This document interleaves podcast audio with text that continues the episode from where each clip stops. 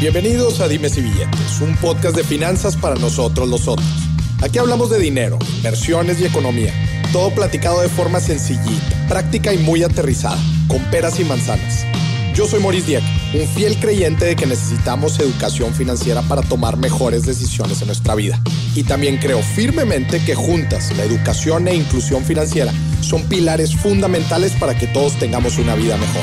Así que prepárate. 3, 2, 1. Empezamos.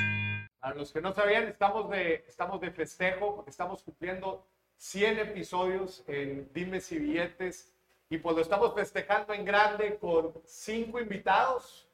Dijimos, ¿por qué solamente entrevistar a alguien para el episodio 100, sino mejor armar una serie de entrevistas, armar cinco entrevistas y esta es la número dos para los que estuvieron el día de ayer. También estuvimos entrevistando a Sergio Ganem, presidente de Fuerza Regia y presidente de la Liga Nacional de Básquetbol Profesional en México. Hoy, en el segundo día de los festejos, tenemos una persona bien especial. Para mí, yo escogí a las personas de esta semana, ahora sí que con, con pincitas, porque son diferentes personas que trascienden muchísimo en lo que están haciendo y referentes para mucha, mucha gente, pero también para mí en persona. Así que nada más y nada menos que Farid Diek, mi hermano. Un fuerte aplauso. Gracias. Hola, ¿por dónde empezamos este podcast? La neta es que hay, hay muchas cosas que me gustaría preguntarte. No solamente, no solamente en la parte profesional, obviamente, que eso es lo primero que vamos a platicar, pero también nuestra relación como hermanos es, creo que es bien particular, pero bueno, eso lo vamos a platicar después. Cada uno de ustedes que está aquí tuvo una motivación por venir aquí. Ustedes pudieron haber estado haciendo otra cosa, pero algo los motivó a estar aquí. Ustedes cuando agarran su celular y scrollean en redes sociales, algo los motiva a hacerlo. Yo sé que muchas veces lo hacen en automático, pero si se fijan, detalladamente hay algo que los está empujando a hacerlos, especialmente cuando se quedan por horas, ¿no? Hay algo como que los está impulsando a hacerlos. Y cuando hablamos de dinero, cuando hablamos de finanzas, es exactamente igual.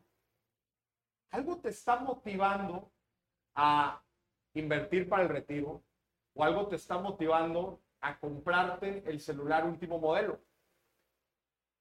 Los seres humanos somos seres de motivos y hoy vamos a hablar de justamente la motivación del ser humano. ¿Y qué pasa si el tema de la motivación es mucho más profundo de lo que creemos y en realidad estuviéramos hablando de química? Química que está en nuestro cuerpo. Muchos estudios muy profundos y con muchas pruebas dicen que pues, el ser humano no es nada, nada más y nada menos que biología y química, ¿no? Y que inclusive la misma felicidad del ser humano se puede llevar a traquear con pequeños, pequeñas sustancias. Así que eso vamos a hablar con mi hermano Farid.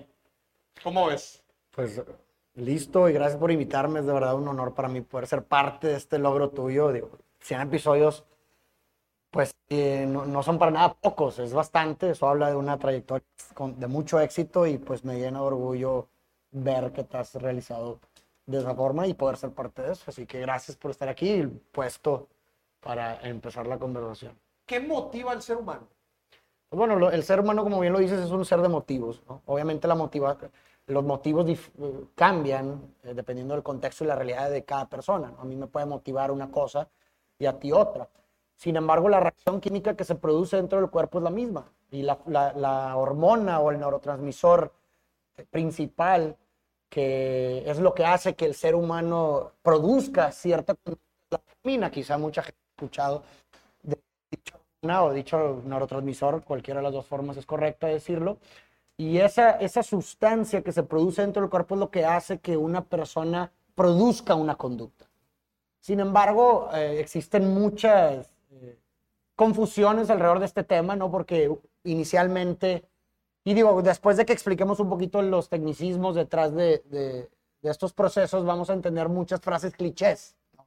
como la felicidad está en el proceso, el proceso es lo importante y no el destino. Todo eso va a cobrar sentido a la hora que conversemos un poquito acerca de cómo funciona o cómo se produce esta, este neurotransmisor en nuestro cuerpo, ¿no?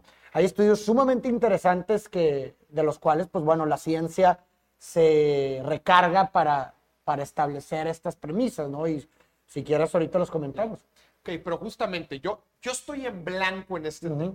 Dopamina. ¿Qué es la dopamina? Es un neurotransmisor, es considerada como la hormona del placer y, la- y de la motivación, ¿no? Es eso que nos hace sentir, eh, pues bien, placer, si así lo quieren ver. ¿Y por qué es placentero? Pues bueno, como insisto, pues puedes darle una lectura evolutiva, si así lo quieres ver, ¿no? El ser humano, pues evolucionamos hace cientos de miles de años y de cierta forma somos seres en movimiento. Para poder eh, promover nuestra supervivencia ten- ten- teníamos, y bueno, tenemos también que estar en constante movimiento. No, no, no nos podemos quedar estáticos porque de cierta forma eso hace cientos miles de años y quizás ahorita lo puedes establecer también el caso, significaba la muerte, ¿no? O sea, pues, necesitamos pasar la mayor cantidad de copias de nuestros genes futuras generaciones, ¿no?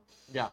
Pero entonces, esta dopamina es, por lo que entiendo, una sustancia esencial para la misma felicidad o para claro. sentir este placer. ¿Es la única sustancia? No, no, no, para la felicidad y es un juego de varias, eh, de varios ¿Cuáles otras sustancias están? que es la serotonina, la endorfina y eh, la dopamina. Creo que se me escapa una, es un juego de lo que se considera como el bienestar o la felicidad, ¿no? Es un juego entre varias, entre varios neurotransmisores. ¿Por qué de repente nos sentimos motivados para hacer algo y de repente perdemos por completo la motivación? O sea, entendemos y muchas veces le damos la culpa, no, pues es que no me motivaba porque no me pagaban lo suficiente, no me motivaba porque no tenía un reto, ¿no? Sí. Justamente yo eh, eh, estudiando este tema de la motivación, el incentivo económico es muy importante en el ser humano, pero hay muchas otras cosas que igual motivan al ser humano. Y justamente cualquier persona tratando de armar un equipo, desarrollando una empresa, son factores que tienes que tomar en cuenta. Si tú incentivas solamente a tu gente a través del tema financiero, lo que dice la práctica. La práctica dice que si tú le subes el sueldo a alguien, ese placer o ese beneficio que, el- que la persona recibe le dura poco y otra vez vuelve a este balance. A ver, les voy a ser sincero, yo se los estoy platicando como yo lo veo en la práctica. Me gustaría escuchar qué es lo que sucede químicamente, porque esto al parecer hay, hay todo un tema Sí, químico. y- Entonces, nada más para terminar esta idea. El tema financiero es importante, pero no lo es todo. Y entran otros juegos relacionados, como por ejemplo, otros que entran eh, dentro de los experimentos que se han hecho, especialmente los, los grandes eh, eh, sociólogos ¿no? que estudian el comportamiento humano, el tema de los retos, el tema de sentirse trascendente, es uno de los grandes motivadores del ser humano. El poder dejar algo a los demás, el poderle aportar algo a la vida de los demás, ese es un gran motivador, ¿no? Justo el reto, como platicábamos ahorita, también el reconocimiento. Todos aquí nos queremos sentir reconocidos en algo, que somos buenos, que somos importantes para alguien. El reconocimiento es una clara, es un claro motivador de la gente. ¿Qué está pasando detrás? Sí, diga, todo lo que has mencionado es sumamente importante y relevante y todo tiene que ver con algo, que es la recompensa. ¿no? Eh, La dopamina está directamente asociada con la recompensa, pero no como muchos quizás pudieran inferirlo o intuirlo. Eh, contrario a lo que muchos pudieran pensar, la dopamina no se produce ante la recompensa eh, per se, sino se produce ante la anticipación de recompensa. Y aquí entra esto que les digo, el proceso y el, destino, ¿no? O sea, como bien pudieron, como podemos darle esta lectura, como mencionamos hace un momento, evolutiva, eh, eh, pues imagínate, tú eh, te, te orientas hacia un objetivo, no sé, digamos, conseguir comida, ¿Y, y por, qué, por qué le puedes dar esta lectura evolutiva de que cuando logras la recompensa, tus niveles dopamínicos se vuelven a estabilizar? Porque el hecho de que se vuelvan a estabilizar hace que vuelvas entonces a buscar esa misma satisfacción. Entonces no te, no, no te mantienes parado como que, ah, bueno, pues ya conseguí comida, entonces aquí me quedo. Sino que tienes que volver a buscar porque necesitas sobrevivir, ¿no? Entonces todo lo- todas las cosas que tú has mencionado, como los incentivos económicos, el trascender, el propósito, el sentido, vienen siendo diferentes tipos de recompensas para la misma persona. ¿Me explico? El hecho de poder yo percibir de que de pronto me digan en mi trabajo, oye, te voy a subir el sueldo, es una recompensa. Entonces, ¿cómo se produce la dopamina ante la anticipación de que voy a obtener esa recompensa. Entonces, vamos a hablar un poquito de los estudios. ¿Qué reflejaban los estudios con nuestros eh, eh, hermanos evolutivos, digo, nuestros ancestros más cercanos, que son los chimpancés, que cuando, haz de cuenta que el experimento consistía en que se le iba a mandar una señal al chimpancé y iban a detectar los niveles dopamínicos. Se le iba a mandar la, señal que tenía que llevar a cabo cierta actividad para entonces obtener una recompensa. Entonces, lo que se dieron cuenta los, los científicos es que la dopamina no se producía ante la obtención de la recompensa, sino que se producía ante la señal de la actividad. ¿Por qué? Porque precisamente la señal que significaba para el chimpancé significaba que ya sigue el trabajo que tengo que hacer para obtener la recompensa. ¿Me explico? Ok. ¿Sí? Entonces, ¿qué hace, la, ¿qué hace la dopamina? Que hace que yo lleve a cabo esa actividad. Por eso es la motivación. O sea, esa, esa reacción química hace que yo me mueva y haga lo que tenga que hacer para obtener la recompensa. Entonces, cuando mandaban la señal de la actividad, era cuando se producían los niveles dopamínicos, el chimpancé llevaba, llevaba a cabo la actividad y cuando obtenía la recompensa, ¿qué pasaban con los niveles dopamínicos? Se estabilizaba. Por eso mucho, esto explica, por ejemplo, pues esta idea de que, pues no sé, seguramente a muchos les ha pasado que de pronto logran algo que siempre quisieron. Sí, de pronto hay felicidad en cierto momento, hay placer, pero conforme va pro- pro- proporcional al tiempo, no te sientes muy distinto a como siempre A ver. has sentido. El clásico ejemplo de es que toda mi vida soñé con Correcto. tener el auto X. Toda mi vida Correcto. soñé tener un departamento Correcto. propio. Toda mi vida soñé con ser el director general de una empresa. Toda mi vida soñé con ser el dueño de mi propia empresa. Lo que me estás diciendo es que justamente cuando lo logramos, sentimos placer por un tiempo. O más bien, si te fijas, el mayor placer lo sientes durante el camino, durante la orientación a dicho objetivo. ¿Me explico? O sea, en todo ese proceso de emprender, de trabajar, la, la, es un medallista olímpico, pues es todo el proceso, ¿no? Del entrenamiento, un basquetbolista, ¿sí explico? O el escritor de un libro, tú que libros, pues el proceso es donde más te sientes, lo, que más te sienta y es placentero. Definitivamente te motiva. Pero ahí te va, ahí te va lo interesante te interrumpa. Pero algo que fue sumamente interesante en todos esos estudios es que dentro del primer caso, los, eh, digamos que, que obtenían el... Ah. Pero luego hicieron una modificación y resultó que hicieron dos casos diferentes. Un caso en donde en lugar de recibir el 100% de las recompensas, los chimpancés recibían solamente el 50% de las veces la recompensa. Es decir, una vez la otra. ¿Y qué pasó O con sea, lo- a ver, nada más para los que no nos han seguido. En que iban a la de que iban a hacer su recompensa.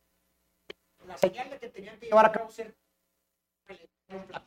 Escalar un árbol para obtener un plátano. Correcto. Y al principio, en el primer en el plátano, el El 100% de la vez. Pero luego cambiaron. Cambiar la dinámica.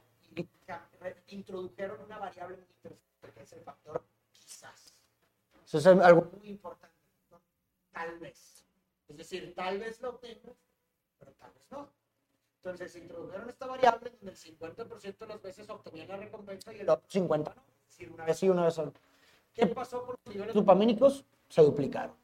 Se se duplicaron. duplicaron. O sea, es decir, producía más placer y más motivación. Y lo redujeron aún más la probabilidad a un 70, o más bien a un 25% de las veces y los niveles dopamínicos. sí. Esto sí y esto es algo muy interesante porque esto los ingenieros lo saben. Es así que ese es el mismo mecanismo que está detrás de tu red social. Es el mismo mecanismo que está detrás de la máquina de Las Vegas En los te hace casinos. creer que tienes un 50% de probabilidad de obtener, de ganar, pero realmente tienes un 25% de o menos de, de probabilidad de ganar. Y por eso son tan adictivas. Es ahí, por ejemplo, en la red social, el famoso scrolling down. Tiene el factor maybe. Tiene el factor, no sé qué va a haber detrás de eso. Puede ser que en el siguiente scroll, en el siguiente desliz, esté esa publicación que estoy buscando. O, este, o, o puede ser que la siguiente historia que estoy explorando puede ser que se encuentre algo que esté... Pero igual y no. Pero igual y no. O sea, a ver, lo que me estás diciendo es que la certidumbre reduce los niveles No, no, dopamínicos. La certidumbre incrementa. No, La No. incertidumbre incrementa. dije certidumbre. Ah, el saber Ah, lo que hay detrás de la puerta, el saber que el 100% de las veces que le pique un botón voy a obtener el mismo resultado, baja el placer. pues no depende con qué lo compares. No que, no, no que lo baje en sí, sino que los niveles no se comparan, no son bajos en comparación con una situación en la que no sabes. Incertidumbre. La A incertidumbre. ver, vayamos a ejemplos prácticos de exactamente esto. Ahorita poníamos el ejemplo de eh, Las Vegas, obviamente, los casinos. Cuando estás, cuando estás apostando, ¿por qué se vuelve tan adictiva la apuesta? Porque no sabes si vas a ganar o no. existe la posibilidad de que ganes o no, pero es muy, muy remoto. Entonces, tal vez entre el siguiente juego que juegue ahí en la máquina, ahí tal vez gane, ¿no? Y ver, pierdes, ¿no? Estoy, con todo es esto, tan adictivo, es como la cocaína. estoy entendiendo que con todo, como la física, si funcionan físicas, las utilizar a tu favor. Pues sí, es precisamente ¿Cómo variables. ¿Cómo podemos utilizar esto? A ver, sabiendo que al ser humano que le detona el placer no es en sí la recompensa final, sino el proceso en de la incertidumbre. ¿Cómo, le podemos, ¿Cómo los podemos aplicar a nuestro día a día para generar nuevos hábitos, para tomar mejores decisiones con nuestra lana? güey? Mira, yo lo personal encuentro como tres variables fundamentales. Es del- de- una variable sería el factor de una recompensa o un castigo. Un castigo es un refuerzo. A esto en psicología le llamamos refuerzo intermitente, que en, en- es, digo, el sistema teórico del conductismo es como, el, es como la forma más poderosa se, se cree para reforzar una conducta o inhibirla. Es el refuerzo intermitente. ¿Qué es el refuerzo intermitente? Precisamente que la recompensa o el castigo se dé de forma intermitente. Es decir, a veces sí, a veces no. ¿Sabes cómo? O sea, A ver, ponme un ejemplo. por ejemplo, lo- por, por- precisamente las máquinas de Las Vegas o algo así. O sea, digo, recuerda cuando estabas en la escuela, hay mucho conductismo. Cuando estabas en la escuela, en el sistema educativo, se utilizan muchas, muchas herramientas conductistas para la educación, ¿no? El hecho de dejarte sin descanso por una conducta es una, for- una forma de utilizar un castigo para inhibir cierta conducta, para reprimir cierta conducta. Y vaya que lo hacías. O sea, vaya que pues, no quiero que me dejen sin descanso, ¿verdad? Y no hablabas en el salón de clases. Ya. Entonces, esos, esos son tipos de, de refuerzos y castigos, pero no sabes si esta vez te van a castigar o no, porque a veces sí lo, en ciertas clases hay maestros que, que no te hacen nada. O sea, eh, eh, eso también es un refuerzo, pero es una variable, ¿no? El recompensa o, o el castigo. Eh, otra variable que me parece importante es que eh, existe un deseo de, ¿no? O sea, porque puede haber recompensas o castigos que realmente dentro de tu perspectiva pues no son atractivas. O sea, tú me puedes decir, oye, güey, si haces esto, te voy a regalar esto. Pues a lo mejor a mí no me, no te, no me- No te gusta el me- regalo. no me interesa la recompensa, güey. Entonces es importante que exista una atracción, un deseo hacia la recompensa o un miedo en su defecto al castigo. O sea, como, ah, no quiero que me hagan esto. Esa es una segunda variable. Y una tercera variable que introduciría a este triángulo de la dopamina sería eh, la percepción de que uno tiene las habilidades de llevar a cabo dicha actividad. Porque imagínate que digas, oye, si haces esta actividad, yo te voy a recompensar con esto. Pero mi percepción de mí es que la neta no puedo, yo, o sea, no soy bueno para esa actividad, güey. Pues no voy a llevar, no se va a producir la dopamina y por consecuencia no voy a llevar a cabo la actividad. Porque, ojo, otra cosa que salió de estos experimentos interesantes es que cuando no se producía la dopamina dentro de los chimpancés, no se producía la conducta. No había conducta. O sea, no te empujabas No a hacer nada. conducta. No hay conducta. Entonces, vuelvo, y lo mismo lo puedes traducir acá, o sea, es decir, si hay una actividad, volvemos a lo, lo mismo, en donde la recompensa es atractiva, en donde, eh, en, en donde hay una recompensa que es atractiva, pero donde no tengo la, la perspectiva de que tengo las habilidades necesarias para llevarla a cabo, tampoco se produce la actividad. Si, si tú me dices a mí, Farid, te voy a regalar, no sé, dinero, un millón de dólares por, por recompensa atractiva. Si llegas a cabo la actividad de ganarle en fútbol a Lionel Messi. Pues sabes que no le vas a ganar. no, ese vato, al Chile no. O sea, no- es imposible que le A ver, y No pongamos, me voy a ni molestar en, en intentarlo. y pongamos el ejemplo con dos cosas, dos actividades que nos cuesta muchísimo hacer. Número uno, ¿Este? Sí, afuera. número uno, nos cuesta muchísimo hacer ejercicio. Número dos, Sí. nos cuesta muchísimo comer bien. Y número tres, nos cuesta muchísimo ahorrar para el retiro. Correcto. Tres cosas que al ser humano le duelen hasta el alma hacer. Aún sabiendo que son importantes, ¿cómo le podemos hacer conociendo químicamente cómo funciona nuestro cuerpo para truquearlo a hacer lo que nos conviene? Sí.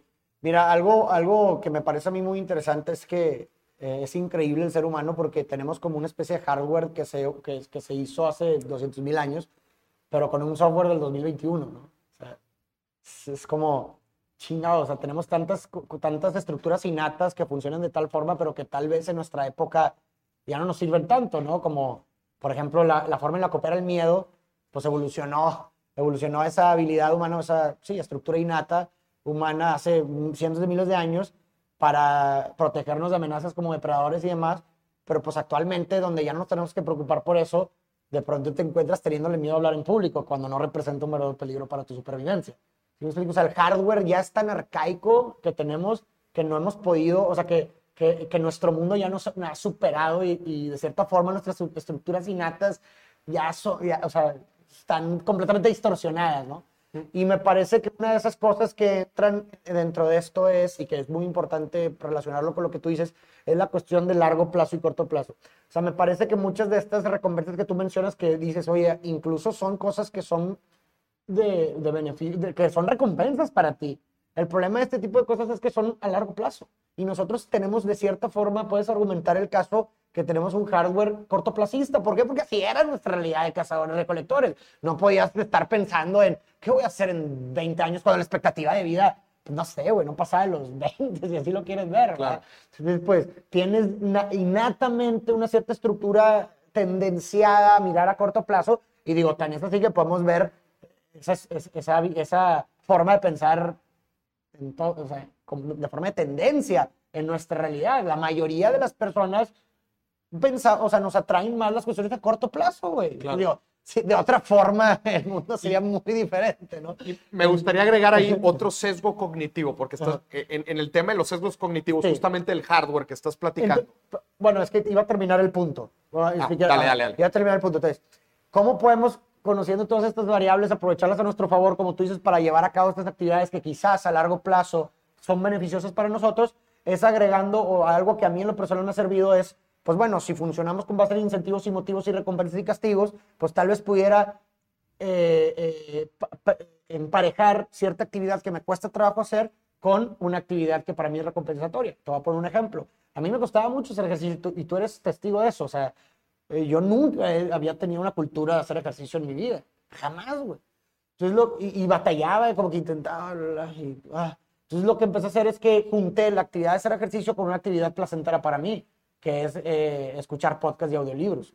¿Sí explico? Entonces, mi o sea, de cuenta que yo me puse la, el incentivo de solamente, o sea, si realmente encuentro yo, y es verdad, placer en escuchar audiolibros y podcast, solamente los puedo escuchar si voy a hacer ejercicio. De otra forma, no. Entonces ya le estoy poniendo a la actividad de hacer ejercicio una recompensa. Entonces la anticipación de la recompensa de escuchar el podcast y la lectura hace que yo vaya a hacer ejercicio. Y tú eres testigo que llevo yendo sin parar ya casi un año, güey. Si alguien era huevón, era él. Y completamente estoy impresionado. Y no sabía lo de los libros. Entonces, es ese tema. Con razón, yo decía, pues a qué va al gimnasio este güey. Pero digo, ese es mi caso en particular. O sea, eh, a- acuérdate las tres variables. La recompensa tiene que ser atractiva. Para mí esa recompensa es atractiva. A El tema de los audiolibros. Sí, a lo mejor para otra persona no lo es. Pero puedes hackear eso, no sé, digamos, hay una comida que, no sé, o una actividad que te encanta hacer. Pues puedes decir, solamente voy a hacer esto si voy al gimnasio los cinco días de la semana. O sea, no sé, me encanta la hamburguesa de Carl Jr., lo que tú quieras, no sé, pero híjole, o sea, está acá, bueno, solamente me voy a dar ese lujo o esa recompensa si cumplo con los cinco días de haber ido al gimnasio. Entonces ya le estás, ya le estás emparejando una recompensa a corto plazo, si te fijas, a corto plazo de una actividad que te va a llevar recompensa a largo plazo. Ya. Oye, y, y justamente lo, lo que te iba a complementar ahorita es, dentro de la parte de los sesgos cognitivos, cuando hablamos de dinero, por ejemplo, Sí. uno de los más importantes es el que acabas de mencionar, el del, el, el del presente, ¿no? Que nos cuesta muchísimo ver a diferentes plazos de tiempo y cuando hablas de lana, pues el tiempo lo es todo, ¿no? Pero también hay otro, que es la aversión a la pérdida. La aversión a la pérdida. Al ser humano le impacta más el perder que el ganar. Por supuesto. Y sí, me expliqué. es un ese es el sesgo de... Preferimos no perder a ganar. ¿Explico? Sí. Y esto también tiene implicaciones prácticamente en todo lo Por que hacemos. supuesto, claro. De hecho, a eso se le llama el sesgo de negatividad. El sesgo de negatividad es esta precisamente como estructura innata o tendencia a resaltar más lo negativo que lo positivo. Y que tenía una función. O sea, a ver, todo tiene su, su, su función evolutiva, si así lo quieres ver. Volvemos a lo mismo. Evolucionamos en, un- en una realidad completamente distinta a la que vivimos actualmente, en donde en aquella realidad tenías que estar mucho más alerta a las amenazas que a las cosas positivas, si así lo quieres ver, llamándole positivo a lo que sea que signifique, pero necesitabas estar más alerta a las amenazas porque precisamente el estar alerta más a las amenazas significaba sobrevivir, güey. La persona que estaba más alerta a qué estaba alrededor iba, tenía más probabilidad de sobrevivir a la persona que se la vivía, ay, no, no pienses en los obstáculos. ¿Sí me explico? O sea, tenía una razón de ser. Entonces, lamenta- volvemos a lo mismo del problema del hardware y el software. Ese hardware del cual evolucionamos cientos miles de años, en el software actual pues no es lo mismo. El problema es que eso, el, esa, si así lo quieres ver, esa pulsión, como le quieras llamar, eh, encuentra otros objetos actualmente. A lo mejor ya no es estar atento o resaltar las amenazas de un mamut, si así lo quieres ver, sino ahora es estar más alerta a las críticas de las otras personas o a, a los fracasos, de- si me que hiciste, ¿no? O sea, ahí está ese sesgo que se puede contrarrestar, ¿verdad?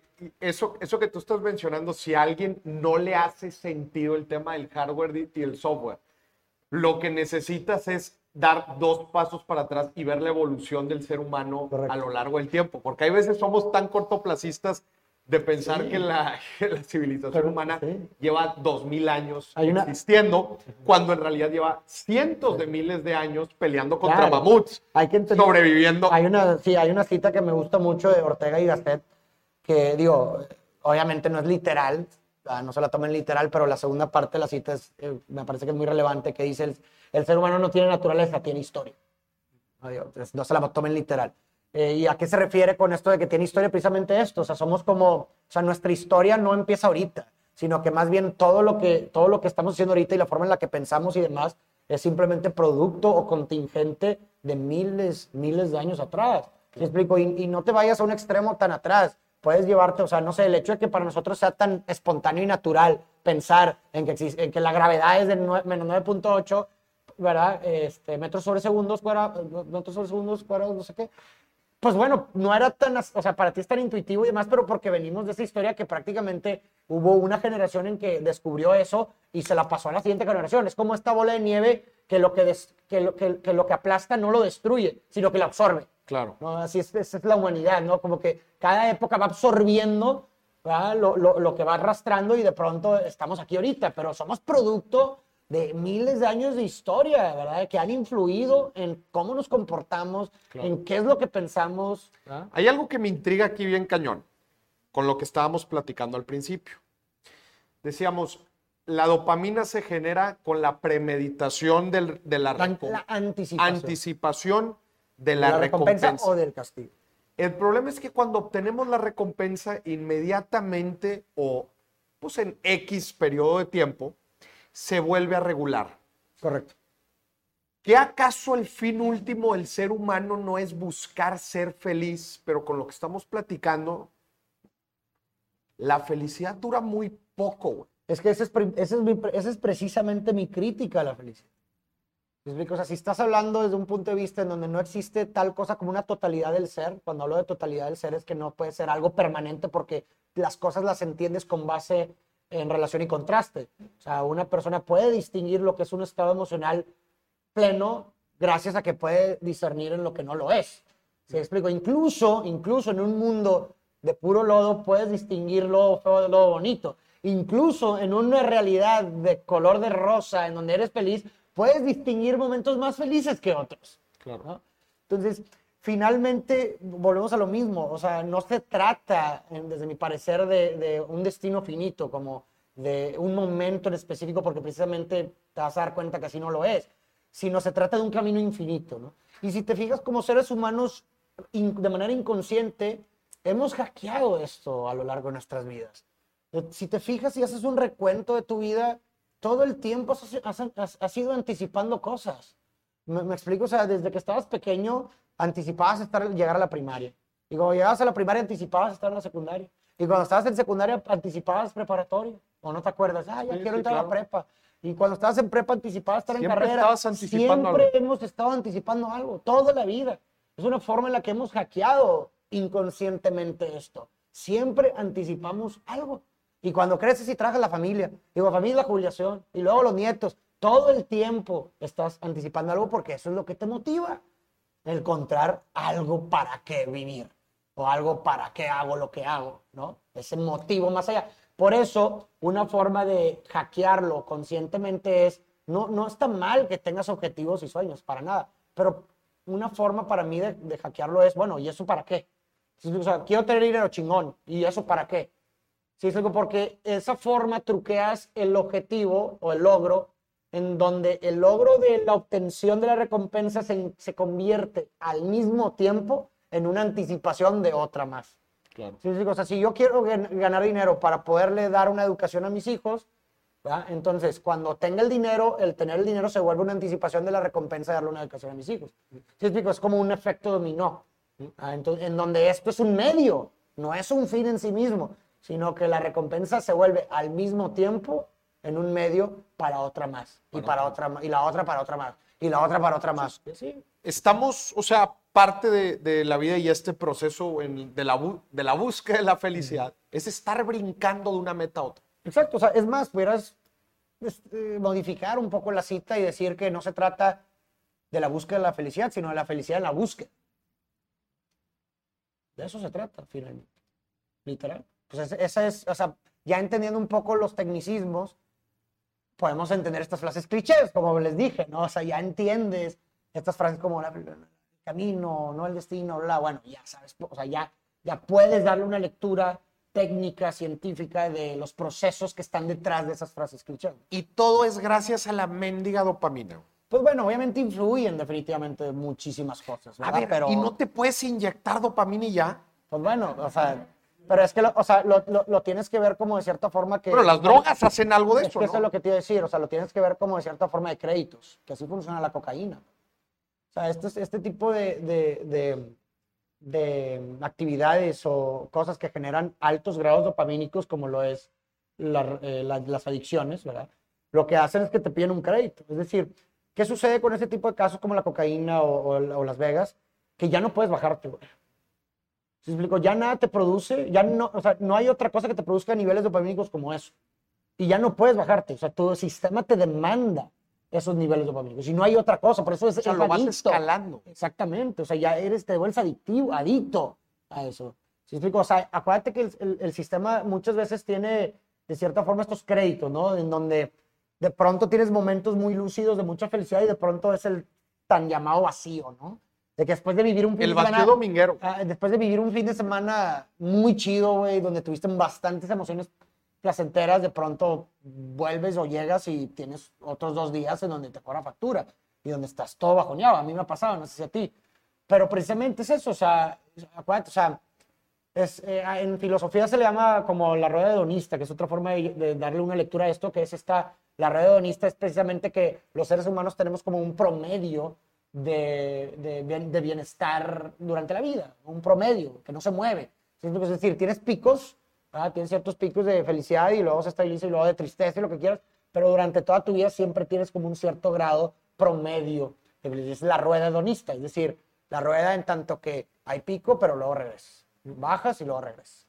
Y durante toda tu vida es como esta, es como una especie de resiliencia psicológica en donde de la misma forma en la que, no sé, de una parte física, si así lo quieres ver, te, cortas y tienes esta tendencia a la recuperación o resiliencia física, es como una especie de resiliencia psicológica en donde estos bajones o estas heridas, pues bueno, de cierta forma la- eh, hay una tendencia a la recuperación. Obviamente estamos hablando, digo, no- no, en el caso de donde no haya déficits eh, o trastornos mentales, ¿verdad? Que ya estamos hablando de otras cosas, ¿verdad? Pero, pero por lo menos en un, funci- un funcionamiento normal, eh, Estoy viendo también una relación bien interesante de todo lo que estamos hablando con el tema, por ejemplo, de las parejas. Ya me voy a meter Sí. al tema del, del- del amor. claro, güey. Pero este tema, güey, ya ves lo que dicen. Ay, es que te tienes que hacer la difícil, güey. El difícil para mantenerlo ahí. Tiene su- sí. Es pura dopamina, güey. Es pura dopamina, exactamente. A ver, explícame qué es lo que está pasando. Güey. y Pues, si nos tenemos que hacer mamones. Es que, o sea, lo que está detrás de eso es el factor quizás. O sea, como veníamos diciéndolo, el factor quizás y la importancia que tiene sobre lo- la producción de dopamina, cuando, cuando tú no sabes si la otra persona anda por ti o no, pues estás agregando el factor quizás. ¿Sí me explico? Ya, entonces si te muestras muy claro desde el inicio, no, pues ya ando por ti. Pues no, normalmente te batean. Pues lo ideal sería que no importara, güey, pero pues Lo- na- lamentable- pero no estamos hablando del ideal, estamos hablando de la química. Sí tiene la tendencia de que eso produzca y por eso tenemos esta tendencia, no me gusta hablar de absolutos, ¿verdad? aunque no, sí, no me gusta hablar de absolutos, pero la tendencia es, pues sí, digo, la experiencia no los dejará mentir, en tanto que pues muchas veces se han sentido más atraídos o más clavados o clavadas a las personas que pues no sabes si te van a pelar. Porque no sabemos si nos va a pelar. Y además, Pero ojo, influyen muchos otros factores como lo que decíamos, o sea, puede haber una está persona... guapa la muchacha. No, no, no, pero Pues, influye que tiene, o sea, que crees que sí la puedes conquistar o, o que sí Ah, lo puedes claro. conquistar, que, que Pues sí lo- claro. lo- to- los demás factores de los que hablábamos. Sí, claro, O sea, claro. Eso influye porque, pues sí puede pasar el caso en donde una, en donde yo diga de pronto a una persona que no sé si le gusta o no, que ya llega un punto donde ya sabes que ya no, ya, ya no te tiro la onda. ¿Por qué? Pues ya deja de ser atractivo para mí, la recompensa, o dejo de pensar o percibir que tengo las habilidades para conquistarlo, lo que tú quieras, ¿verdad? Pero también se puede dar el caso en donde ya too much, o sea, ya mucho, lejos de producir una atracción, un deseo, mejor ya, ya te hiciste más, ¿no? Claro. O sea, hay un sweet spot extraño por ahí en donde, eh, pues, es atractivo para cada quien. Cada quien tiene sus expectativas diferentes de, de tanto alegría como sufrimiento en el amor, ¿no?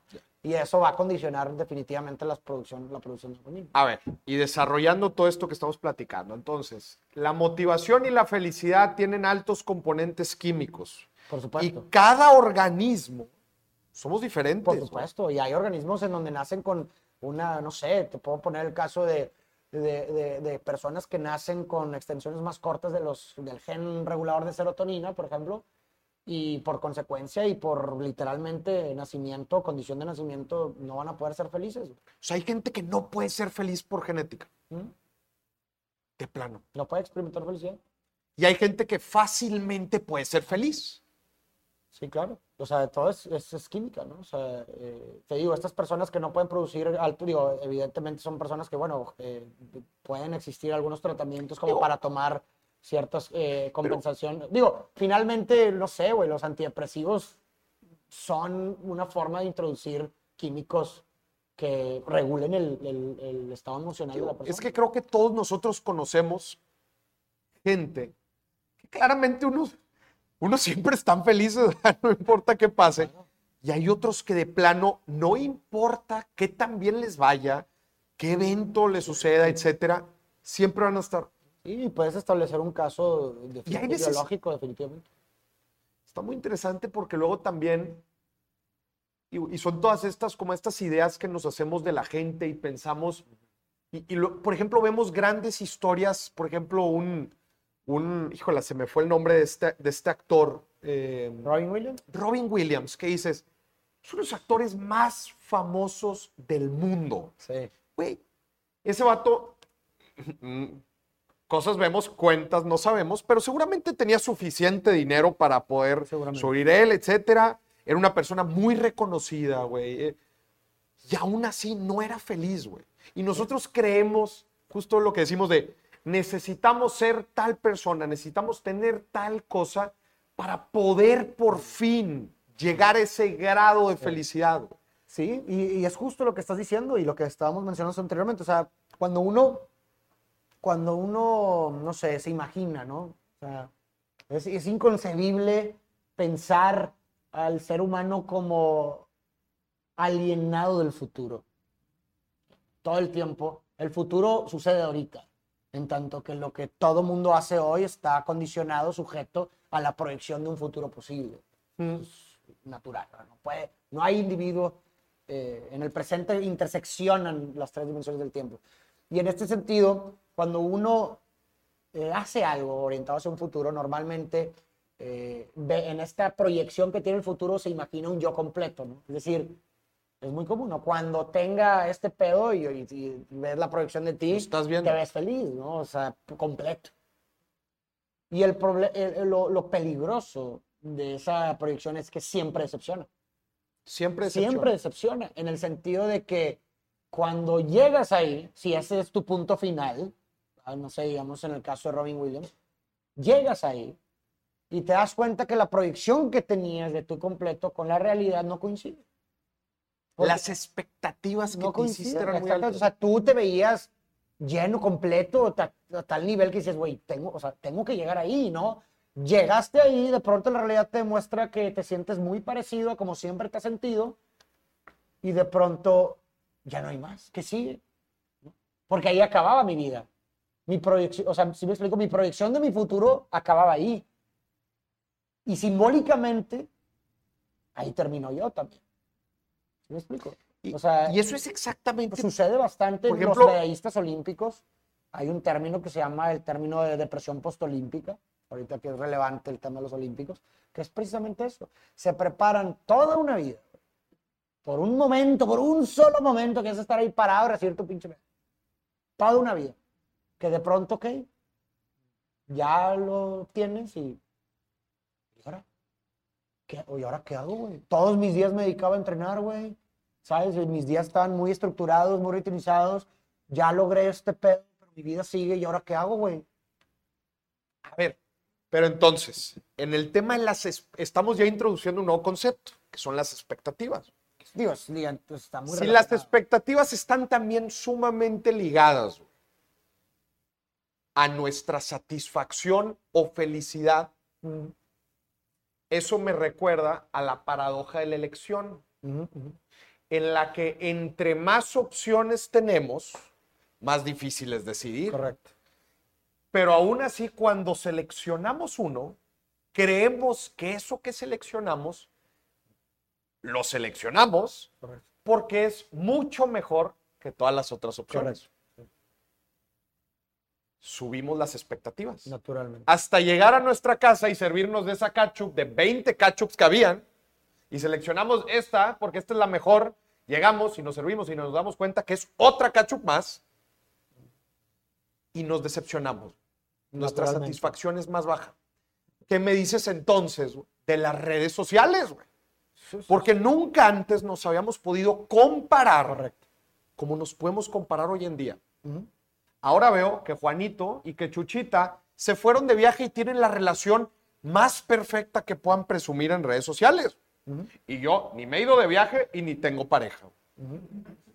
Sí. ¿De qué se ríe? Y digo, lo, lo, y lo más, lo más, eh, o sea, y lo más triste de todo es que, o bueno, complicado es que ni siquiera, ni siquiera sabes si es una realidad o no, o sea, porque pasamos, ¡Claro! o sea, hemos pasado, y esto, digo, un libro muy bueno que se llama La Sociedad del Espectáculo de Guy Debord, en donde desde 1968 decía que habíamos pasado de, del, del ser al tener al aparentar, Del ser, al tener al aparentar ¿ok? en donde precisamente es lo que es el fenómeno que podemos observar actualmente. O sea, ahora vivimos como una especie de di- digifrenia en donde eh, hay una interpretación anormal de la realidad digital. ¿Ok? Es decir, eh, creemos que, a- que las imágenes monosilábicas que vemos en las redes sociales coinciden necesariamente con la realidad cuando no es así. ¿Me explico? O sea, eh, ahora nos esforzamos por aparentar a través de una red social eh, lo que queremos ser, pero no lo que somos. ¿Sí me explico? O sea, y lo vemos, hay muchas personas que no sé, oye, me tomo una foto aquí o me tomo una foto con este producto y luego lo dejo ahí, o me llega. ¿Sí me explico? O sea, es, es, es una es una digifrenia, ¿no? es una, una interpretación anormal de la realidad digital. Y, y- y el problema es que eh, lo lamentable es que precisamente imagínate lo difícil que es compararte contra un mundo pseudo perfecto, porque pues te estás comparando con una, reali- con una, una apariencia, pero que aparenta perfección. Claro. Entonces, en el momento que tú comparas tu realidad, que no es una apariencia, porque tú sabes cuál es tu realidad, que la, la- te comparas con una apariencia perfecta, pues estás condenado a perder, güey. O sea, es imposible ganar, ¿no? Estaba, estaba, fui a, fui a comprar tenis este fin de semana y te estás probando tenis. Seguramente la gente que me esté escuchando lo va a entender. Te estás probando tenis, ¿verdad? Pues obviamente los tenis que te estás, que te estás probando son nuevos. Sí. No se les ha puesto nadie, güey. Terminas de probarte y luego te pones los tuyos, güey. Y te ves en el espejo y dices, madre, güey, no, hombre, pues sí necesito. Claro, claro. Pero es eso, güey, una comparación. Pues obviamente te estás comparando con algo que no es real. Exacto. En general Y, y y ahí es, eh, o sea, lo, no lo sé, digo, pues obviamente está construido sobre muchos sesgos y intuiciones, ¿verdad?, de- del ser humano, pero creo que, o sea, creo que con un poquito de conciencia sí puedes mejorar tus relaciones con las redes, ¿no? O sea, por ejemplo, eh, sabemos que una imagen no, o sea, capta un momento, pero no un contexto. O sea, sabes que tal vez lo que tú piensas que estás viendo puede ser como lo piensas, pero puede ser que no. Puede ser que después de esa Pero- imagen a lo mejor su realidad no es tan chida como pensaste que era. ¿Sabes? Pero como que tener- tenemos esta tendencia a romantizar todo lo que no es o nunca fue para nosotros. ¿Sabes? Eso, eso es algo que es un, pudieras llamarlo un sesgo, no lo sé, pero es algo muy interesante. O sea, siempre tendemos a romantizar lo que nunca fue o lo que no escogimos. A ver, dame un ejemplo. Sí, o sea, híjole, si hubiera tomado esa elección, seguramente mi vida sería diferente. Pero puede ser para bien, pero también para mal. Pero nadie nunca piensa en de que "Bueno, pudo haber sido peor. Sí, No, claro. siempre necesariamente es mejor, siempre. Es que si hubiera tomado esa decisión, mi vida hubiera sido mejor. Pero ¿cómo sabes? Es que si mejor me hubiera ido con Juanita en vez hubiera, de con hubiera estado más chido. Si hubiera ido a la otra fiesta, hubiera estado cabrón. Si hubiera andado con otra chava, hubiera estado mejor. Pero también pudo haber estado peor, ¿no? O sea, no lo viviste. Claro. Pero como que hay esta tendencia a romantizar todo aquello que no es para nosotros o que nunca fue para nosotros. Y lo mismo pasa en las redes sociales. Ves una imagen y romantizas. "Ah, Seguramente ha de ser una pareja perfecta. Pues seguramente no, güey. No tienes la certeza. Puede ser que después de esa foto se cagan. O sea, no sé. La, la- la- la- verdad, o sea, digo, seamos muy, seamos muy, muy sinceros. La mayor aproximación que tienes a lo que puede pasar dentro de otra pareja o de otra persona, la mayor aproximación es mirar hacia ti. ¿no? Entonces, piensa, cuando estuviste con tu pareja, en la foto de no sé qué que tomaste, en esa que sales bien, que- piensa, ¿qué pasó después? ¿O cómo estaba realmente? Es la mayor aproximación que tienes a, lo- a los demás. Entonces, Claro. Pues seguramente es decir, ah, finge un vergo, o sea, sí, sonreí, pero, pero tampoco es para tanto, ¿va? Bueno, Claro. eso mismo que tú sentiste es muy, muy similar a lo que estás viendo que otra persona está. Entonces, Es muy, es muy buen ejemplo. Digo, es, es muy buena herramienta. Me gustaría que quizás nos dieras otra herramienta, porque ahorita tú mencionas, necesitamos ser más conscientes y sí podemos tener una buena relación con las redes. por Pero- supuesto, no son buenas sí, ni malas. Pero a, a lo que voy es que se necesita mucha conciencia, güey. Y es. Y vamos a ser sinceros, es difícil muchas veces tener conciencia. No, a ver, naturalmente es sumamente difícil. ¿Verdad? Y especialmente cuando hablamos de lana. es muy Oye, se fueron de viaje. mundo muy. Oye, ¿y por qué nosotros no nos vamos? Claro. Oye, y acaban de cambiar de carro. Hoy nosotros seguimos con la misma carcacha. Y así, y una, y otra, y otra vez. claro, no, no, no, ¿Cómo. ¿Cómo llevar una mejor relación con las redes? Pues mira, obviamente no creo que exista una regla general, ¿verdad? La- a ver, la que dijiste tú es muy bueno. Oye, Ah, a, a sí. tu aproximación, a tu aproximación. Pues si la ves con el carro, nada más pregúntate la deudota que trae. Pues igual y la tiene. Posiblemente. Cosas vemos, cuentas, sí, ¿no? digo, o sea, hay que entender que la realidad es la realidad del otro, ¿verdad? Y, y, y, y- y hay que entender que, o sea, y esto lo hablaban, lo hablaban en un episodio de un podcast que surgió muy interesante, que hablamos de la envidia. Pero distinguíamos como de que, oye, si la envidia es buena o mala, ¿no? Y distinguimos como, pues, de algo muy similar que la inspiración. Y creo que las dos, tanto la envidia como la inspiración, surgen de la misma, del mismo sentimiento, de la misma sensación que a lo mejor va tomando un rubro sobre otro. Y distinguimos que la envidia puede llegar a ser como, o lo que distingue la envidia sobre la inspiración, es eh, el deseo de que el otro pierda lo que tiene, ¿no? O sea, no es nada más decir yo quiero eso, sino más bien yo, yo quiero que tú no lo tengas. A diferencia de la inspiración, que la inspiración puede ser, a qué chingón que este güey tiene eso, yo también quiero lograr eso, pero no, pero, pero chingón que tú lo tienes, ¿no? O sea, no... Sí, no te deseo el mal. No te deseo el mal. ¿no? O sea, creo que ese es un, un distintivo característico de la envidia sobre la inspiración. Entonces, las redes sociales pueden ser eh, un, un- un instrumento de inspiración, definitivamente, ¿no? O sea, que- creo, que, creo que ahí podemos discernir, ¿no? En cuando una comparación está siendo sana o tóxica, en donde si la comparación o lo, o que, lo, lo que nos muestra las redes sociales nos está produciendo envidia o nos está produciendo inspiración.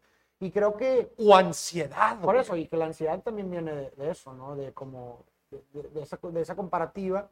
Y creo que dentro de ese ejercicio, ese examen personal, creo que uno puede identificar naturalmente si lo está haciendo bien o mal. Creo que uno sabe. Si, si cuando uno es brutalmente sincero con uno mismo, creo que es capaz, me parece a mí, de distinguir qué es lo que, le está, qué es lo que está mal. O sea, ¿qué es lo que está pasando? Si, si realmente eres brutalmente sincero contigo, me parece que, que puedes discernir que algo está mal. A lo mejor no qué, o a lo mejor necesitas ayuda de un profesional para, para acompañarte, pero por lo menos puedes distinguir que algo está mal. Sí, Ah. sí sí te la compro, Ujú. pero, pero creo que hay muchos casos en donde vamos en piloto automático y nos dejamos ir, e no es ir, e ir, e ir. Y Claro. no muchas veces hacemos este alto de decir, a ver, Sí. esto me está aportando o no me está aportando. Correcto. Y No está- creo- pero ahí no estás siendo brutalmente sincero contigo. Sea, eso es lo que voy. Es un elemento fundamental. Tienes que ser brutalmente sincero contigo. Cuando vas en piloto automático, estás renegando la... No quieres- Correcto, Estás correcto. renegando la realidad. Sí, te estás haciendo guaje, te estás haciendo menso. Pero cuando haces ese examen y eres brutalmente sincero contigo, puedes discernir y distinguir realmente si algo está mal. Si haces ejercicio. Entonces, yo por, digo, ¿qué es lo que hago yo? O sea, pues solamente puedo hablar sinceramente desde mi experiencia. ¿Y qué es lo, cuál, cómo es mi relación con las redes? Eh, y que me perdonen mis amigos o amigas que las, que, que las tengo en redes, pero yo tengo muteada al 99% de la gente que sigue. Tienes muteado el 99% de la gente. La- el 1% del, del mi- de mi feed de Instagram es puras cuentas de filosofía, de cosas que me enseñan. Porque, pues sí, o sea, voy a hackear, o sea, si voy a ser adicto o voy a estar mucho tiempo en esa red, pues por lo menos que obtenga algo que quiero. Entonces, de pronto me meto y estoy subiendo una story, pero de pronto veo un post de, ah, la- ah qué pedo que con este post de filosofía, ¿no? Entonces me está educando. Pero realidades de otros no veo. Pero- o sea, que me, perdón, pero Es- es no es bien- personal. Es bien interesante porque eh, estás tomando el control tú de la red y no al revés. güey. Claro, que... Eh, tomar el control es dejar de seguir a la gente que no me está aportando, mutear a la gente que simplemente no quiero escuchar, escuchar digo, seguir a Moris, seguir a las cuentas de, seguir a las cuentas. A morir no lo tengo muteado. No- Ah, lo pensaría dos veces. Ah, eh, de repente, te "Ey, likeo ¿qué opinas te- de este video? No, te pues, likeo ¿cuál y te video? comento. Te- a lo que voy es tomar un rol más protagónico dentro de tu propia red. Por O supuesto. sea, ¿qué es lo que quieres escuchar? ¿Qué es lo que no te esté aportando? Sí. Y también ser muy conscientes, y digo, de esto podríamos hablar horas y horas y horas, de todos estos mecanismos que utilizan las redes para mantenernos ahí enganchados, Sí. justo como platicamos, este, este concepto de la incertidumbre, las Instagram Stories, que son un producto que nosotros hay veces creemos que se le ocurrió a, al creador de Instagram de que, ah, No, ¿y no, qué no. pasa si creamos este? No, no, no. A ver, hay bien. gente que está detrás pensando específicamente en cómo hago un producto para enganchar a la gente. Y lamento decirles que no anda más en las finan- eh, no anda más en las redes sociales, es también en las finanzas. Los layouts, la forma en que está armada cada tienda, está específicamente diseñada para que consumas la luz, la música, los El- espejos, la- la- las notificaciones de color las rojo. notificaciones. Es más, el color de la- del icono de la red Sí. social son muy llamativos. Todo el tiempo te- todos están peleando por tu atención. Una y otra y otra vez. Y creemos que es gente nada más escogiendo ahí a la y se va. No, hay psicólogos, hay sociólogos, hay, hay gente que conoce cómo funciona nuestra maquinita, que, que yo le digo que es una maquinita que funciona mal porque estamos llenos de sesgos, justo como le decías. Tenemos un hardware de la época de antaño con un software, con un mundo moderno, mucho más, di- muy diferente. O sea, sí, ¿A una referencia que pudieran hacer con respecto a eso es, imagínense una computadora con un sistema, o sea, con, con un, Wi- un Windows o un, Ma- una, Un Apple One. de ahorita, pero con, con, eh, construida con, aparatos o con partes de hace 200 mil años. imagínense ¿Cómo funciona? Y ese es el ser humano. Y hay veces nos, y hay veces nos preguntamos otra vez, ay, ¿por qué se me dificulta separar una lana todos los meses? ¿Por qué se me dificulta separar un dinero para un futuro? Por ejemplo, para hacer una inversión. ¿Por qué se me dificulta tanto hacer inversiones de riesgo? ¿Cuánta gente no me escribe diciendo, Moris, en, en lo mínimo, en, en donde no le pierda, ¿verdad? Este, ¿Por qué me lo gasté todo el fin de semana si pude haber hecho algo diferente? Y otra vez nos preguntamos y nos preguntamos y nos preguntamos, pero cuando en realidad entendemos cómo funciona el ser humano, cómo entendemos un poco de lo que está sucediendo a nivel químico Sí. dentro de nuestro cuerpo, podemos tomar mejores decisiones. Me gustaría que nos fuéramos en de esta primera parte del podcast, porque hay una segunda parte que es secreta, con unas recomendaciones muy, muy prácticas para tomar mejores decisiones como seres humanos. Digo, a- hablando del tema en el que estamos enfocados ahorita, me o sea, eso que mencionamos es un momento, creo que es, es- es una buena forma, o sea, el asociar cierta, cier- cierta actividad deseada eh, con otro incentivo, una recompensa, un castigo, eh, algo que sea atractivo para ti, como juntar, ¿no? O sea, es- Como el ejemplo que pusiste ahorita del gimnasio. como el ejemplo que puse del gimnasio. La alimentación es sumamente importante para producir. eh, hay ciertos tipos de alimentación, ahí les los invito también a, digo, con un nutriólogo, ¿verdad? A, lo- a lo mejor, digo, cada cuerpo es distinto, pero la alimentación juega un rol muy importante en estos procesos químicos. El ejercicio, el ejercicio es sumamente importante para, para también producir. Que hay veces nos estos- De preguntamos... forma natural. que a veces nos preguntamos por qué no me por qué, por qué estoy bajoneado, por qué no estoy motivado. Voltea a ver la dieta, voltea a ver que estás durmiendo Sí. de la fregada. Pues claro, Sí, todo sea, esto hay- aporta. Hay, hay que entender una cosa, o sea, el, el- el bienestar o, o cualquier, o muchas cosas en la vida son cosas que se provocan, eh, más bien son, son cosas que suceden espontáneamente, pero que se provocan conscientemente. ¿A qué quiero llegar con esto? Eh, por ejemplo, eh, el bienestar emocional, ¿no? Pues es algo, o sea, no es como que un día dices, ah, quiero sentirme bien y ah, ya, te sientes bien, ¿no? Un ese momento eureka, así me gusta llamarle, es un momento espontáneo. De pronto un día dices, güey, ¿qué pedo? Hoy ya me siento bien, ¿sabes? Pero no, no es como que tienes un control de ese momento. Es un momento, pum, eureka, espontáneo. Pero ese momento se provoca conscientemente.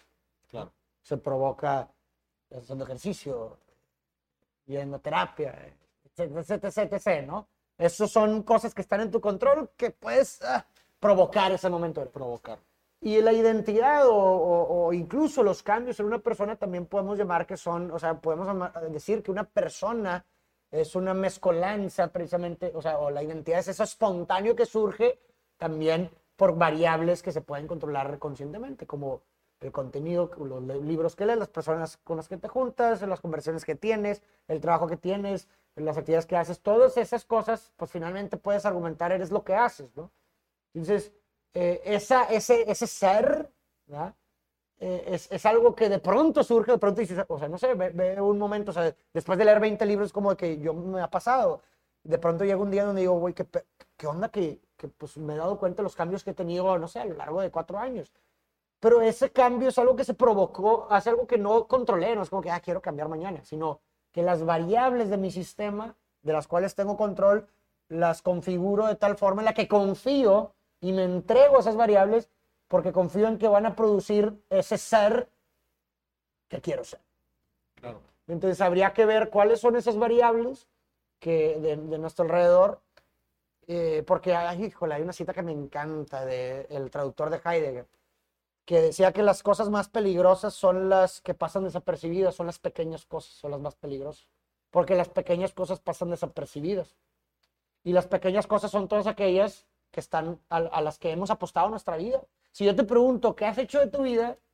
Aunque no me sepas responder, pues algo has, algo has Algo dedicado a tu vida, güey, ¿no? Y si hablas de que a lo que le has dedicado tu vida es a lo que haces día con día, pues hay muchas cosas de- que, que están pasando desapercibidas que son las pequeñas cosas. Y a eso estás dedicando tu vida. güey. Entonces, por eso son más, por, por- por eso son muy peligrosas. Porque pasan desapercibidas. güey. Lo que hace, oye, ¿qué hiciste en todo el día? No, pues, pero lo hiciste de forma, o sea, ni te acuerdas de tal forma que lo hiciste tan automático que para ti son pequeñas cosas. Ay, me dediqué una hora para esto y la madre, pero Se te fue el día. sutil. Y a Claro. eso estás dedicando tu vida, a eso estás apostando tu vida. Por eso son las más peligrosas.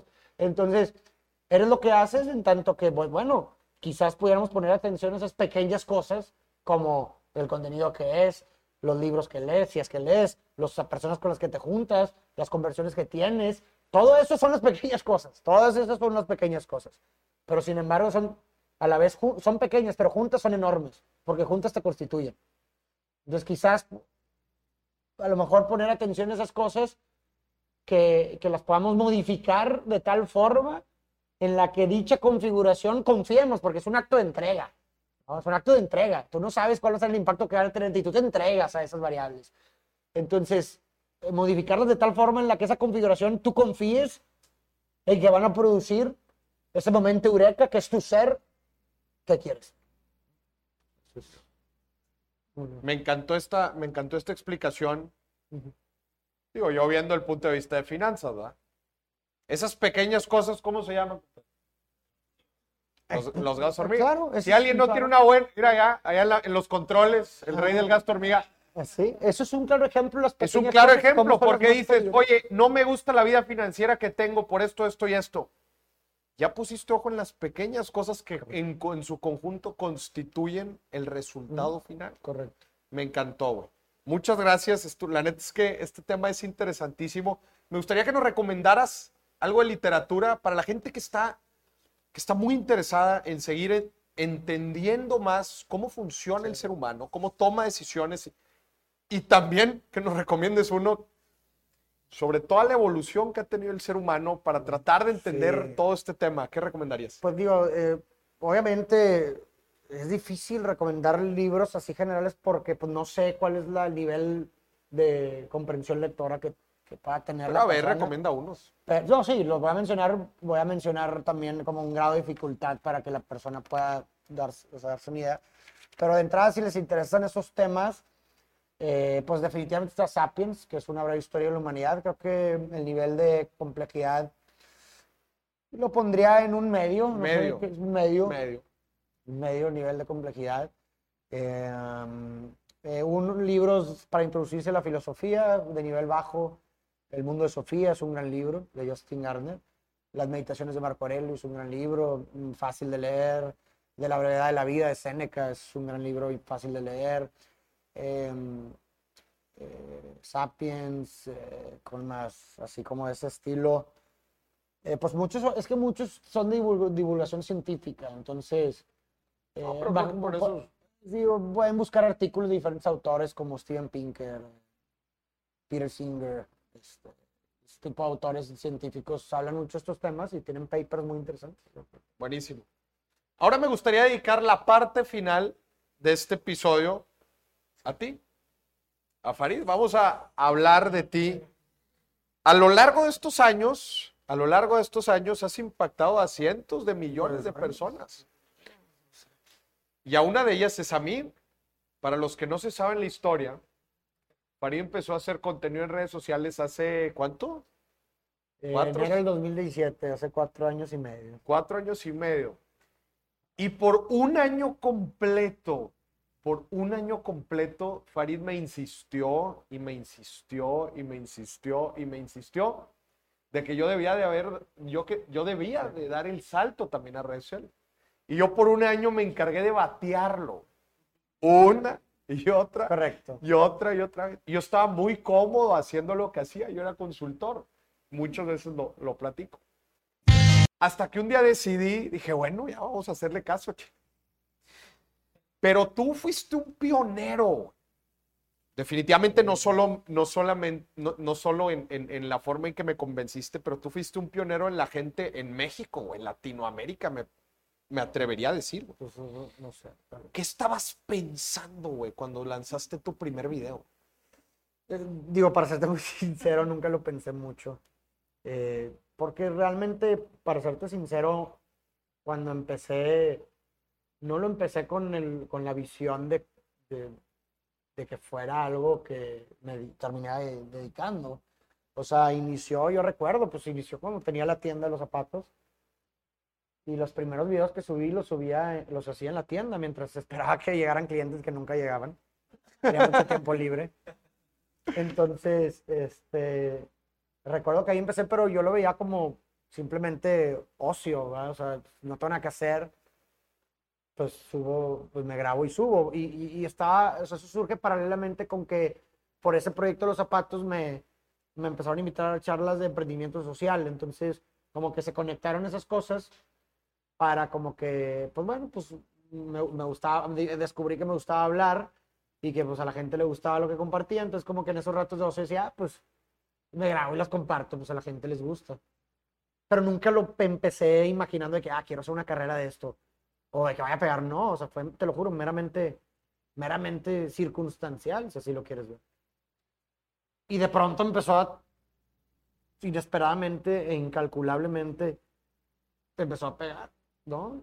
Y, y a tal nivel de que sí me tuve que enfrentar a esta disyuntiva de, de qué quería hacer, porque pues yo me estaba dedicando a esto de los zapatos, pero llegó a crecer tanto esto de tal forma en la que ya me demandaba más tiempo, entonces me enfrenté a esa disyuntiva de que, bueno, ok, ya, esto ya es, ya es real, ¿no? O sea, ya es, Se ya es creó, algo, ¿no? se creó una nueva industria, güey. Tú estuviste en la época en la que Sí. se creó una nueva industria. Eh, pues bueno, más que nada de que como de, de mis formatos, del formato, o sea, Del creo formato. que fui, sí me atrevería a decir que sí contribuí como, a- o sí fui los pioneros en ese tipo de formato, porque pues digo, los creadores de contenido han existido Sí, antes, youtubers, sí, etcétera, mucho sí. tiempo atrás, pero ese formato en Facebook, ¿no? De la época de mucha viralidad en Facebook, con ese tipo de formatos de videos de dos minutos, etcétera, sí pudiera decir que sí, sí sí, sí, tal vez sí fui uno de los pioneros, pero pues no lo mencioné, o sea, es que es muy. Hay una cita que me gustó mucho aquí, Kierkegaard, que dice que la vida solo puede ser entendida al re- eh, hacia atrás, pero tiene que, vivir- tiene que ser vivida hacia adelante, ¿no?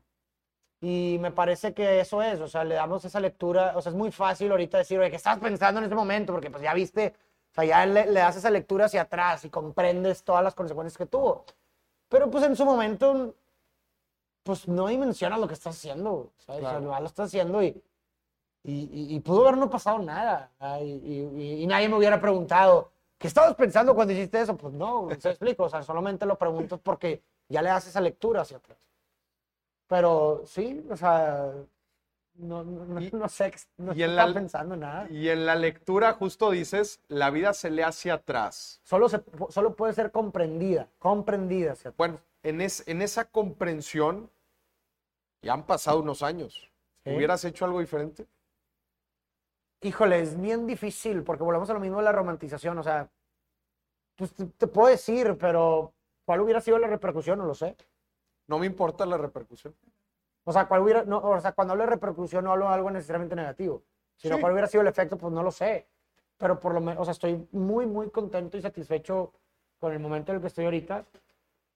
Y pues eh, eh, eso sugiere que cambiar, aunque sea una pequeña variable de, de- de lo anterior, cambiaría el momento presente. Entonces, pues la verdad no cambiaría nada porque mi lectura de- el- del momento actual es favorable. Estoy satisfecho y contento con, con donde estoy.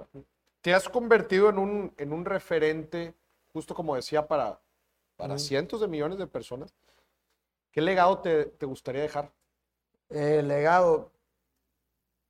Pues. No lo sé, o sea. eh, buena pregunta, es difícil. Un legado, pues no, nada Ah, más buena que, que haber, que haber sido, o sea, lo único es que, o sea, quiero mirar mi vida hacia atrás y decir que siempre hice lo que quise y listo, ¿no? O sea, eh, entiendo que vivimos en un mundo de, en donde el, donde el contexto influye, en donde no todo el mundo eh, puede hacer lo que quiera. Eso no es más bien un lujo hacer lo que quieres, es un lujo. ¿Haces lo que quieres? Afortunadamente puedo decir lo que sí, pero entiendo que es un lujo. Este, no todo el mundo tiene ese lujo de hacer lo que quiere porque el contexto quizás no te lo permite o alguna condición. O sea, somos lo que podemos ser, no lo que queremos. No vas a ser lo que quieres ser, vas a ser lo que puedas ser. Y si se concilia el deseo, el querer con el poder, pues qué bendición, qué, qué fortuna que concilies la posibilidad con el deseo. Qué fortuna, pero me parece que no es la tendencia en el mundo. Y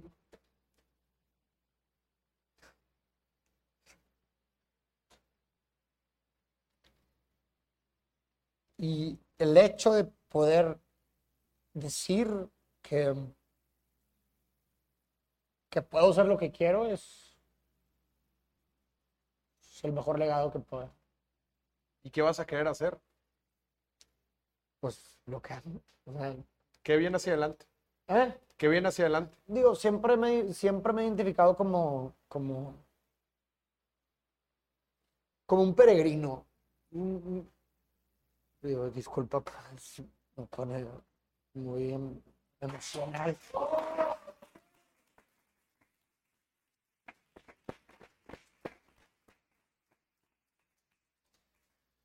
Eh, siempre me he identificado como un peregrino, o sea, es decir, no me gusta, entiendo esa pregunta y que muchas veces se hace, eh, pero yo en lo personal no, no, no me veo, nun- o sea, jamás me veo como a largo plazo, porque si algo, digo, no sé, algo que me ha tocado vivir mucho es esa, esos cambios, ¿no? O sea, uno, digo, y tú sabes, a lo largo de mi vida he querido hacer muchas cosas y, y de pronto sorprende, uno se sorprende haciendo otra cosa que nunca imaginó, ¿no? Este, y un peregrino es esta persona que construye su camino al andar, sea, que no tiene un, un destino en particular, sino que simplemente construye su camino mientras, mientras está, ¿no? Y finalmente me parece que, que, que a donde uno termina llegando, digo, no me gusta hablar de destinos en sí, por lo mismo de todo lo que hemos hablado, pero más bien los, los lugares en donde uno termina caminando finalmente se construyen por lo que tú haces hoy. O sea, lo que yo esté haciendo hoy, sea lo que sea que quiera hoy, pues me va a llevar a lo que voy a estar haciendo en tres años, sea lo que sea que voy a estar haciendo en tres años. Pero mientras lo que esté haciendo ahorita sea aquello que quiero y que me produzca satisfacción, pues confío y me entrego a esta actividad en, en- en tanto que confío en que en tres años voy a estar en un lugar que quiero estar mientras lo que esté haciendo sea algo que me guste, ¿no? Entonces, pues no, no, no me, y además me parece como, y también es algo que, que sí, quizá podamos romper un poquito con esas creencias absolutas de como esta necesidad de, o sea, muchas veces se, se, se cree que el aferrarte a algo es necesariamente una virtud, ¿no? Como que el tener este sueño y este objetivo y aferrarte a él eh, y nunca rendirte, muchas veces se ve como una, necesariamente como una virtud pero muchas veces también se requiere de mucho más fortaleza y valentía el dejar ir. O sea, el dejar ir aquello por lo que te esforzaste mucho duele, no es fácil. El saber renunciar a, a aquello que en un momento creíste que querías, pero ahora te has dado cuenta que no, no es fácil, duele. El dejar ir eh, algo por lo cual luchaste al mismo, aún y cuando sabes que mucha gente a lo mejor se va a burlar de ti o te va a decir que eres un fracasado, no es fácil, duele. ¿No? A veces se requiere mucho más fortaleza el dejar ir que el seguir intentando. Y muchas veces es una causa de mucha, mucha, mucha miserabilidad. O sea, porque la gente cree, la gente se aferra a cosas porque dijo que iba, quería hacer eso. Y de pronto la actividad lo llevó a darse cuenta que tal vez ya no es lo que quiere. Y no pasa nada. ¿Sabes? O sea, como, no podemos esperar. O sea, si hay una cita de Heráclito que me encanta que dice: eh, Nadie se baña dos veces en el mismo río porque eh, ni el, eh, en- eh, cuando se vuelve a meter en el río, ni la persona ni el río vuelven a ser los mismos. Porque el agua del río fluye y la persona ya no es la misma. Entonces, de la misma forma, nadie se encuentra dos veces con la misma persona porque ni una ni la otra son las mismas.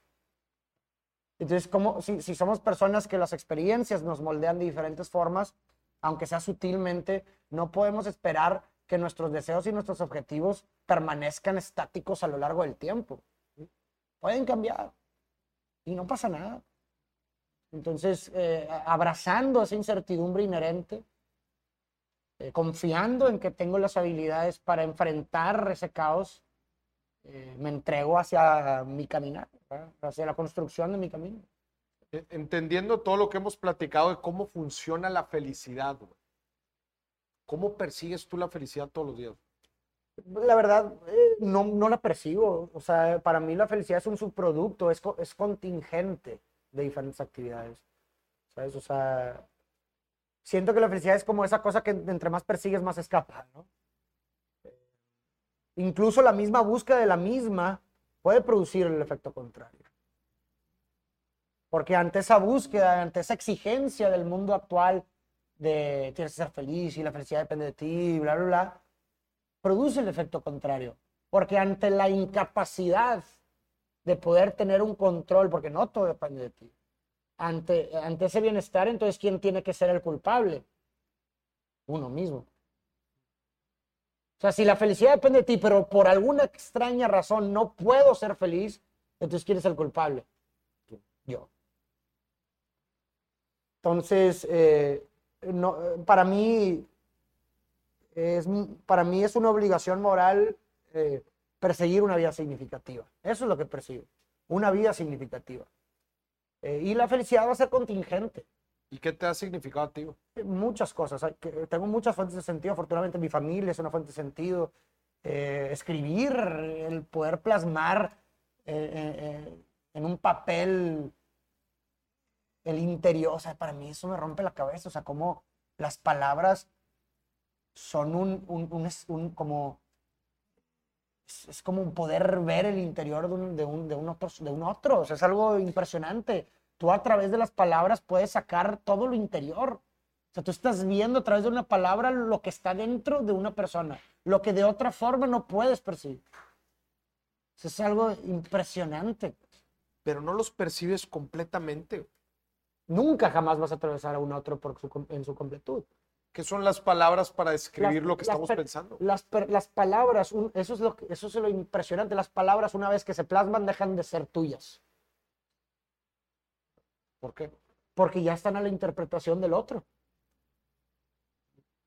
Para mí, Sí, un- nadie va a percibir exactamente lo que tú quisiste decir. dejan de ser tuyas.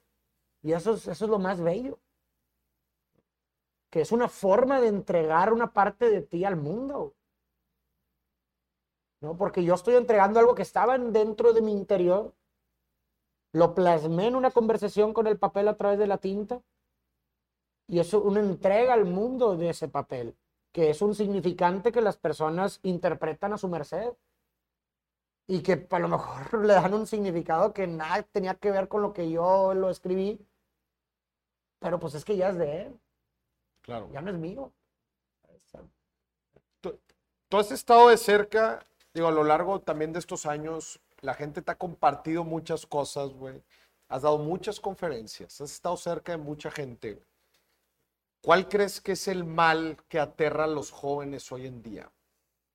Híjole, pues eh, yo creo que pueden ser, digo, es multifactorial definitivamente, pero me parece que eh, uno de los principales, y digo, creo que están conectadas, ¿verdad? Pero creo que es una, un, un- un miedo a la no realiza- realización. Y Miedo a no lograr lo que quieren. no, no, no es que no, no necesariamente lograr lo que quieren, sino no, a no realizarse. O sea, creo que actualmente se tienen altas expectativas de todo. ¿Por qué? Y lo vemos en todos lados, como tienes que ser el nuevo Steve Jobs, ¿no? Y tienes que ser el nuevo, ¿se explico? O sea, se tienen tantas y altas expectativas de la vida de todos, que la realidad de las cosas es que la mayoría de las personas vamos a llevar vidas ordinarias. Pero que no importa. Se puede ser feliz en lo ordinario. Pero es la verdad, la mayoría de las personas vivimos vidas ordinarias. Insisto, no tiene nada de malo. En, en un episodio de algún podcast una vez mencionó alguna historia, Diego, un saludo a Diego, Usarín, que me gustó mucho, que precisamente hablamos de esto, y que menciona una, una historia de él con su esposa, en donde su esposa le, le men- le menciona, yo aspiro a una normalidad feliz. Y eso es una, es una, una frase que me, que se me quedó muy grabada. Yo aspiro a una normalidad feliz. Y creo que muchas veces este, la, gran depres- o sea, la gran pandemia mental que, que se ha vivido a lo largo de los últimos años, me parece que está sujeta a eso. O sea, tenemos tan grandes y extraordinarias expectativas de la vida que la vida no está dispuesta a cumplirlas para todos. Y que no pasa, y que no tiene nada de malo. O sea, insisto, po- podemos vivir una normalidad. Sin caer en el conformismo tampoco. O sea, hay una, hay una ¿Cómo cosa- creo que podemos distinguir entre una cosa y otra. ¿no? O sea, si somos, insisto, brutalmente sinceros, creo que podemos distinguir entre, entre que se puede ser increíble, se puede ser extraordinario, se puede ser grande. Se puede ser grande dentro de lo sencillo. Claro. Y también depende mucho lo que definamos como grande. Claro. Por último, me gustaría preguntarte algo.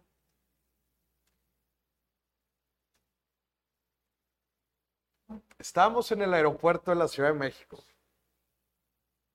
justamente después de una visita que hiciste a Miguel Bosé, hicimos, porque yo te acompañé, yo era tu Correcto. manager. güey. Pseudo, man. Digo, pero cuenta la historia bien. O sea, Ahí les va. Yo estaba trabajando como consultor. Y yo tengo varios artistas que me gustan. ¿va? Y a mí uno de los que me gustaba era Miguel Bosé. Extrañamente, ¿va? Una mente bien, una, un alma bien. sí. Y en eso Farid me marca y me dice, güey, me acaba de invitar Miguel Bosé a platicar con él en la Ciudad de México. Sí, eran de las cosas surreales que estaban pasando en el Estaban pasando en ese entonces. Yo llevaba cuatro meses de haber empezado, de haber subido mi primer video y de pronto me habla Miguel Bosé queriéndome conocer y dije, güey, qué pedo. Para mí, o sea, imagínense, si a mí me hubieras puesto en una lista, escribe aquí tus top 5 artistas, probablemente yo te hubiera puesto uno, era Miguel Bosé. güey. Qué pena. No, no te creas. Saludos a Miguel. No, tiene- a ver, Es un gran, es un gran exponente. Sí, pero muchos me molestaban, la neta, pues porque quizás sea de otra generación. Pero bueno. Eh, entonces me dice Farid, oye, pero pues necesito ir con alguien. Necesito ir con alguien. Y yo le decía, me metí a mi Outlook. A ver, déjame checo mi calendario. Dije, no, pues este, sí me puedo tomar el día. Pero aquí la- la- el asunto es... es- es- es- No, espérate, ahí voy, ahí voy. Ahí voy, espérame, güey, déjame la cuento. O, o ya me salté algo. Sí. ¿Qué? No fue así de que, ay, yo puedo ir, no, fue de que, oye, ay, no manches, yo quiero conocerlo. Digo, bueno, ¿cómo le podemos hacer para que no se, para que no sea mal de que, ah, mi hermano te quiere que me enfane, ¿sabes? De que- Ah. Entonces dije, dije, pues, güey, pues le puedo decir que eres mi manager, güey, de que va a ir mi manager. Entonces le dije, de- le dije de que, ¿Puede oye, ir mi puede manager? ir mi manager, de que me va a acompañar. Y de que, ah, obviamente estando ahí se dio cuenta que, claro, que no era ni mi No. manager. Yo estaba así. Y en eso vamos a la Ciudad de México, ¿ah? Y fuimos. Presidente Intercontinental, un piso entero para este compadre. Suite. Llegamos. Y te estoy contando todos estos detalles porque todos estos detalles importaron en ese momento. Y en eso llegamos a la suite de este güey, una vista al campo Marte impresionante. Que yo decía, ¿qué estamos haciendo aquí, güey? Sí, estaba muy surreal. ¿qué estamos haciendo aquí? Y en eso pues, nos sentamos, está Roberto Farid y yo. Roberto Martínez, que le mandamos un fuerte saludo. Estábamos ahí sentados los tres. Ay. Llega Bosego y nos habla de mil y un cosas. Ay, güey. No Pero nada nada. más el momento de estar ahí era, era simplemente Era. impactante, ¿verdad? Y en eso nos estábamos yendo, y esto quizás a ellos no les impactó tanto, pero a mí me impactó muchísimo. Porque en eso entra una persona, ¿verdad? mientras estábamos en la reunión, entró una persona, un ejecutivo, un alto ejecutivo se veía. Y en eso Miguel le dice, ah, eh, ah, no, él dice, no, no, sigan, sigan, por favor, yo me siento aquí atrás. Yo la neta no tenía ni idea de quién era esa persona. Después ya bajando, investigo porque lo me- mencionaron el nombre de esta persona, ya después de haber visto a Miguel Bosé. Alejandro Soberón. Me suena Alejandro Soberón. Pues el director general de Grupo CESA, la empresa más grande de entretenimiento en México. Hasta estaba ahí, va, con nosotros. Y en eso toda esta experiencia surreal. Después Roberto y tú se fueron a otro lado y yo, yo me iba, me, regresé solo acá a Monterrey. Estaba en el aeropuerto yo y mi mente. Mi mente y yo. Estábamos sentados y en eso escuchaba la voz de Farid una y otra y otra vez diciéndome, güey, no sé por qué no has entrado a redes, no sé por qué no has entrado a redes, no sé por qué has entrado a redes. Así que ya estábamos por despegar. Y le escribo antes de despegar. Yo nervioso, porque le iba a escribir. Oye, ¿sabes qué? Voy a grabar mi primer video. Send y despegué. Una hora incomunicado, pensando, ¿qué pensará este güey? Y antes de decirles lo que me contestó, ¿qué fue lo que pensaste? Pues seguramente dije, güey, qué chingón. O sea, Venga, dame algo más, güey. lo siento, pero. No, no, no, de verdad, o sea, o sea, Seguramente cuando me pusiste eso, le dije, güey, a chingón, por fin. ¿Sabes? De que por fin me hizo caso, ¿sabes? En eso aterrizamos. Y me pone, qué chingón, güey, ¿cuándo empiezas? ¿Verdad? y en eso, tardé dos meses redactando un video. Dos meses. Que se trataba el, el video cinco formas de ahorrar más y mejor. Y de repente llegó este güey y me dijo, mira, güey, así se usa el Premiere Pro, así editas videos, ponle, quítale, pon, y listo, ya está. Y yo, chingón, es todo lo que necesito. Y en eso cuando le muestro el guion de los cinco, llega este güey y me dice, no, güey, tíralo a la basura, ¿te acuerdas? Dice, no, güey. El video se va a llamar ¿Por qué los ricos son ricos y los pobres son pobres? Y cambié todo el, el video. No hablaba en sí el video de clases sociales, hablaba de visiones del dinero. Corto plazo, mediano plazo y largo plazo. Y el resto es historia. Y siempre he aprendido muchísimo de ti. Y la relación que llevamos tú y yo, la neta es que somos muy poco neteadores. Aunque parece aquí que neteamos mucho, la neta es que neteamos muy poco. No, de repente sí neteamos. Pero muy pocas veces, güey, te he dicho todo lo que has impactado en mi vida y cómo me has ayudado en todo este camino. Y muchas veces no deliberadamente. güey. Pero tú y yo hemos estado juntos desde que nacimos. Hoy vivimos juntos. Y yo a ti te he aprendido mucho, güey. Y quiero dedicar este espacio en la celebración del Dime si billete 100 para agradecerte. Me gustaría que le diéramos un fuerte aplauso.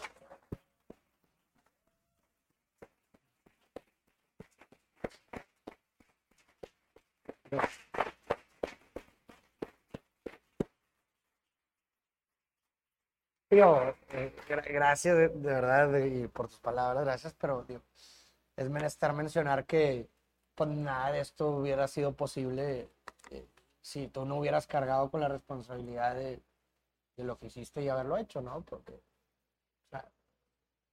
eh, el que hizo las cosas fuiste tú, ¿verdad? entonces, pues, Pues sí, nada más que hay, habemos algunos de nosotros que somos más adversos al riesgo. Sí, Y a mí me veces- tocaron los pelotazos, ¿verdad? Este güey bien chingón de que, ah, que se joda, este voy a ver qué le pasa y luego ya, si está seguro el terreno, yo Él me el conejillo de India. Sí jaló, sí jala, bien. Hay lana, chido, vamos a darle. No, muchísimas gracias, Faro. Esto fue otro episodio de Dimes y Billetes. Gracias a todos los que nos están, al que los están viendo virtualmente y a todos los que están aquí presentes. Me gustaría darte un reconocimiento por estar aquí. Bueno, pues es un detallito. Ya tengo 40 en la casa. Bueno, pues es otro. Gracias, gracias. Para que no se te olvide, ahorra o nunca. Ahora no. Porque te hace me- falta, mí- sí, compadre. yo la verdad, sí. Me falta mucho. Y aquí algunos detallitos. Gracias, gracias. Fuerte aplauso, por favor.